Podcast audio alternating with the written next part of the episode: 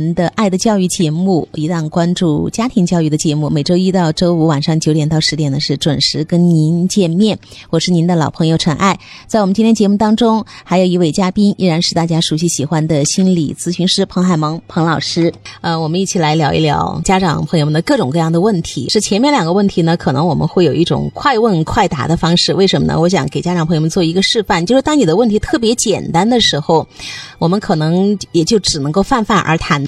我经常跟家长朋友们说，要描述自己问题的时候呢，最好稍微详细一点，可以是一件具体的事情啊，发生了什么，你们是怎么说的，孩子有什么表现，你们有什么心情啊，最后结果是怎么样？或者是呢，你要聊孩子的情况，你肯定要说说抚养人的情况，孩子一个总体的状况，我们才能够有的放矢啊，这样子去聊。有一位二年级的妈妈，她是这样提问的：孩子最近上课不敢举手，他表达他会。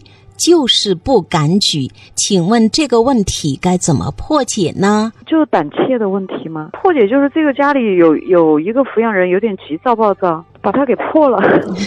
因为家庭教育它就是一个系统性的问题，所以可能学校的家庭的家长自己的孩子的个性天性啊，他有没有一些什么具体的困难，真的是太多太多了。孩子表达说我会。但是就是不敢举，那是长期的呢，还是突然就发生了这样的一个事情？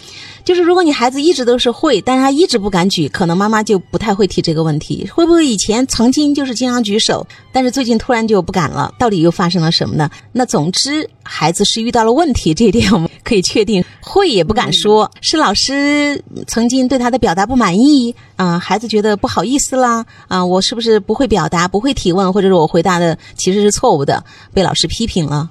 呃，这个也是有可能。但总体而言，这个孩子是有一份畏惧感，他还没有回答问题，他心里就在畏惧，就是我万一答错了呢？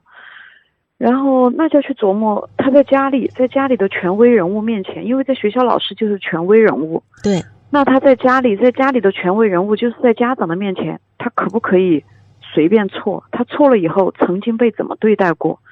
如果以前他在家里说错了话，做错了事，就是所谓大人认为的说错了话，做错了事，嗯，大人是如何对待他的？如果他在说错了、做错了的时候，他能够被大人能有比较宽容、平和、稳定的态度去陪伴他面对所谓的错误。那么他的那个恐惧感就不至于高到他不敢尝试、不敢试错。简单说来，就是凡是基本上可以说绝大部分吧，有这种情况的小孩，从出生到现在，家里的权威人物就是抚养人当中，应该有人是有点情绪化。孩子在所谓做错了事、不太听话或者没有按照大人的心意去行动的时候，大人有时候的反应显得猛烈了一些，让孩子有恐惧感。